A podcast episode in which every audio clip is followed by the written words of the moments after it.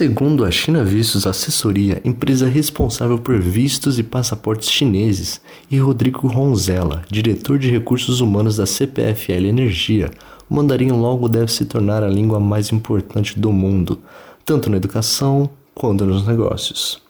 Entretanto, o British Council e os dois entrevistados, o professor Amancio Jorge Silva Nunes de Oliveira e o professor britânico Paul Tobit, mostram que o inglês permanece extremamente importante para os negócios, educação e ciência.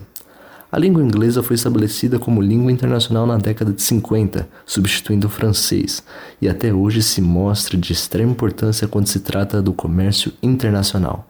Porém, empresários estadunidenses se sentiram ameaçados com o crescente poder econômico chinês nos últimos anos, e assim surgiu a dúvida se o inglês continuaria a ser a língua internacional. Professor Amâncio Jorge Silva Nunes de Oliveira, de Relações Internacionais da USP São Paulo, defende que a possibilidade de mudança de línguas é baixa pela necessidade de memorização das palavras ou entonamento das palavras são diferentes, né? Isso torna a ideia de adoção dessa língua inglesa muito mais fácil. Então, a ideia de adoção dessa língua como língua internacional para os não nativos ainda mais complexa, sem contar escrito. Mas tem um, uns 5, 6 é, níveis é, de dificuldade ou de elementos, fatores de dificuldade do mandarim comparativamente ao inglês.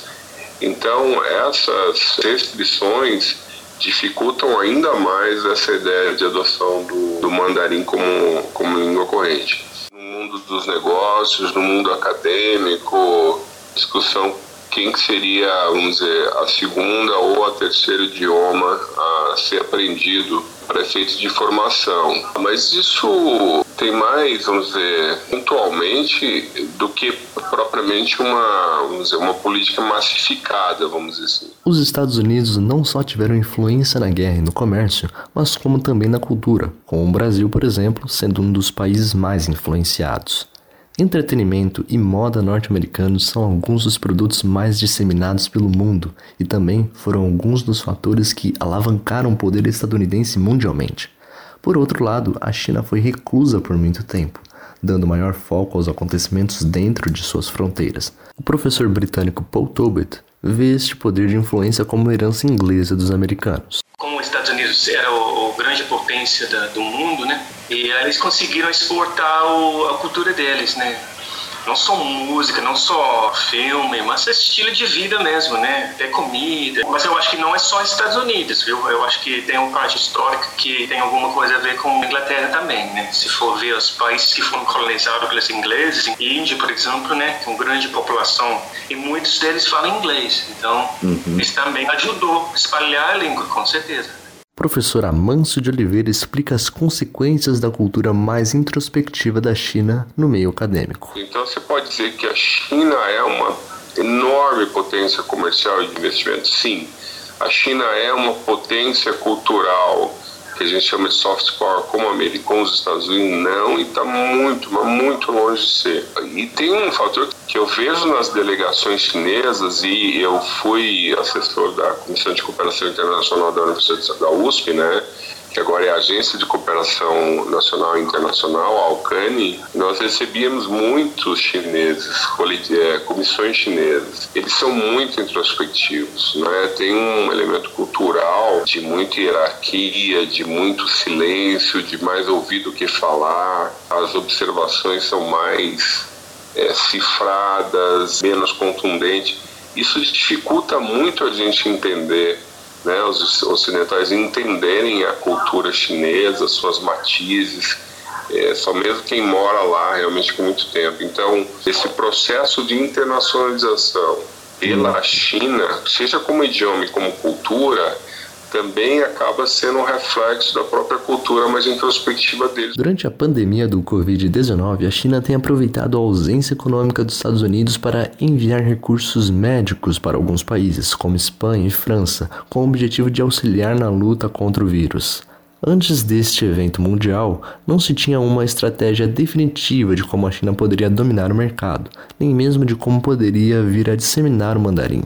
Eu diria que a China, como fornecimento de é, produtos para o mundo, e de investimento vai ter mais força, até mais do que o elemento cultural, né? porque a, vamos dizer, os fluxos vão diminuir de pessoas e tudo mais. Então a China vai sofrer um impacto importante desse ponto de vista. Mas a minha experiência enfim, como acadêmico na Universidade de São Paulo, é não observar uma política desse gênero é, com relação ao mandarim, diferentemente do inglês, ou até mesmo espanhol, mas principalmente o inglês. A China tem uma mostrou uma, uma força impressionante em termos de controle epidemiológico, em termos de indústria da área de saúde, mas também a China tem um elemento diferente que é uh, tecnológico e de controle. O mandarim não é o único concorrente da língua inglesa. O espanhol é oficialmente a segunda língua mais falada do mundo e por isso poderia vir a se tornar tão importante quanto o inglês. A língua francesa é falada por cerca de 136 milhões de pessoas, sendo 56 países e territórios ao todo. Porém, mesmo com números tão significativos, o professor Tobit defende que isso não deve diminuir a magnitude da língua inglesa. Se tem espanhol, né, muito falado pelo, pelo mundo, né?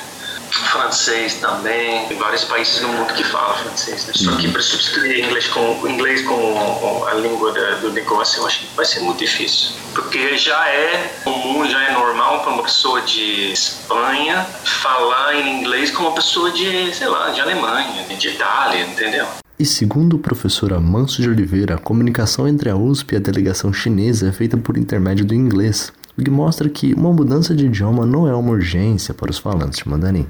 Quando você pensa na internacionalização da academia chinesa, é, o que você vê são os programas internacionais falados em inglês. Então, a internacionalização chinesa, ao invés de dizer, não, nós temos um programa de massificação do mandarim, por exemplo, vamos dizer no Brasil, né? Vamos ter um programa de massificação do idioma mandarim, vamos fazer um acordo de cooperação com o governo brasileiro e, e vamos fazer uma promoção de mandarim é, de forma mais extensiva, mais massiva na, nas universidades brasileiras públicas ou privadas que seja, mas vamos ter essa política, né? Eu não tenho essa política diferentemente da língua inglesa. Você tem uma política realmente é, ativa, né, no sentido de você pega, por exemplo, o Fulbright, você pega as uh, instituições que promovem, dão bolsa para esse tipo de, de treinamentos. Eu não, eu não verifico na China a mesma coisa. Pontualmente. E quando vai para lá, vai em programas internacionais. Então, mais uma vez, aparece haver um, um descompasso de políticas da língua e da política em termos de presença internacional chinesa.